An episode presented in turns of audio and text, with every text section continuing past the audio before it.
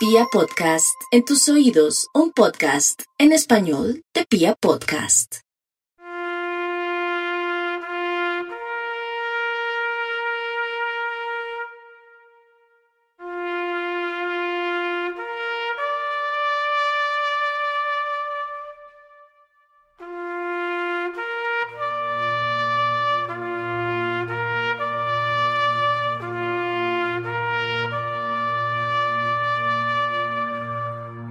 La Guardia Albirroja Sur. Bogotá, agosto de 2022. Comunicado 001-2022. A la opinión pública en general.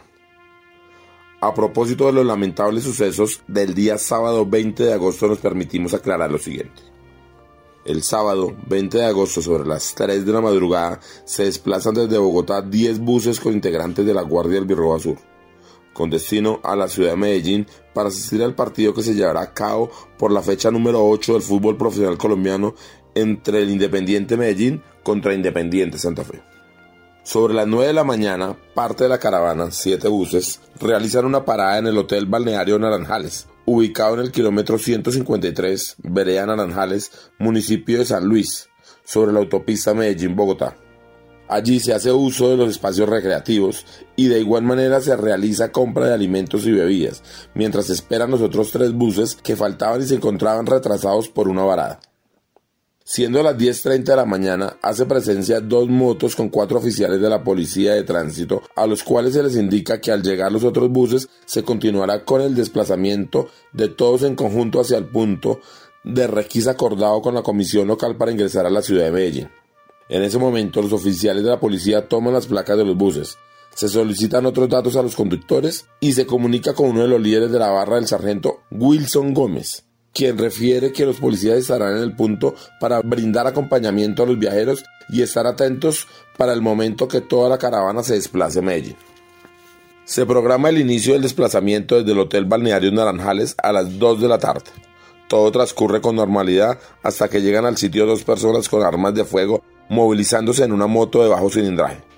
Dichas personas expresan y manifiestan pertenecer al clan del Golfo y, abro comillas, estarán allí para supervisar que no se presente ningún hecho delictivo, cierro comillas. Sobre la 1.30 de la tarde se presenta una riña entre dos integrantes de la barra, la cual se controla por parte de los líderes sin que hayan heridos o alguna afectación material al lugar. Minutos después, estas dos personas de la moto desenfundan las armas de fuego generando un momento de tensión entre los presentes. Allí hay un cruce de palabras entre ellos y algunos integrantes de la barra que son agredidos verbalmente mientras intentan calmar la situación sin tener mayor éxito. Ya que el sujeto que va de copilota acciona su arma de fuego en contra de todo el grupo disparando indiscriminadamente en al menos cinco oportunidades, hiriendo a dos integrantes de la barra, uno de ellos de manera fatal, el cual recibe un impacto de bala en la cabeza. Los sujetos huyen del lugar y varios integrantes de la barra los persiguen hasta salir a la carretera. Allí están los agentes de la policía de carretera que habían llegado en la mañana a los cuales se les solicita apoyo frente a los hechos sucedidos. Los agresores pasan por el frente de ellos sin que haya respuesta efectiva por parte de la policía. Mientras intenta asistir al compañero herido, una tercera persona no identificada intenta agredir nuevamente a todo el grupo con arma de fuego disparando en tres oportunidades. Esta persona también huye del sitio, movilizándose por sus propios medios. Al salir a la carretera pasa por el frente de los mismos policías. Integrantes de la barra persiguen a este individuo, el cual se esconde en un restaurante cercano que está sobre la vía. Hasta allí llegan miembros de la barra con la intención de aprender a este sujeto. Como respuesta sale un trabajador del negocio y dispara contra el grupo y en presencia de la policía. Minutos después, la persona que se escondió huye como copiloto en una moto de bajo cilindraje manejada por una mujer que se encontraba en el restaurante. Ahí mismo se alerta a la policía para que alcancen y capturen a este sujeto. Los policías arrancan una moto de cilindraje 600, pero extrañamente no logran capturar a nadie, a ninguno de los cuatro individuos con arma de fuego que atentaron en contra de la vida de todos los presentes.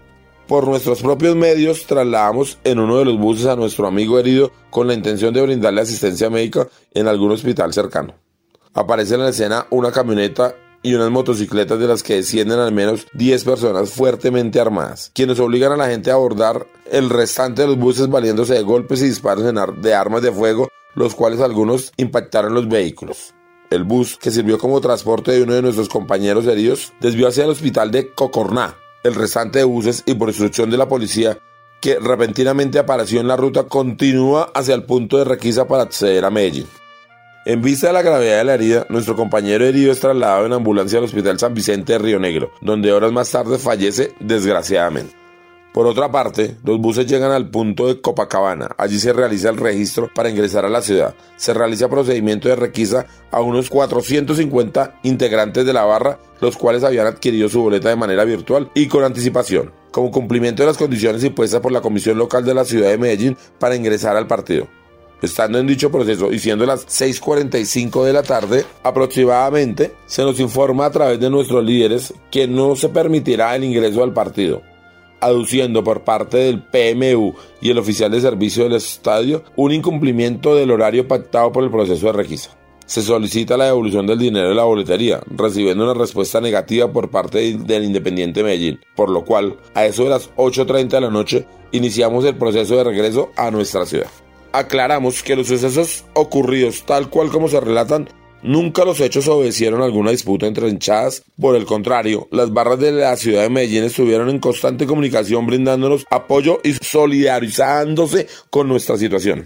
Rechazamos y denunciamos públicamente los hechos presentados, los cuales cobran la vida de un integrante de nuestra organización. Perdemos un amigo, dejándonos un vacío y un dolor irreparable en una familia, unos hijos, sin un padre y un ciudadano muerto a manos de la violencia absurda y sistemática de este país.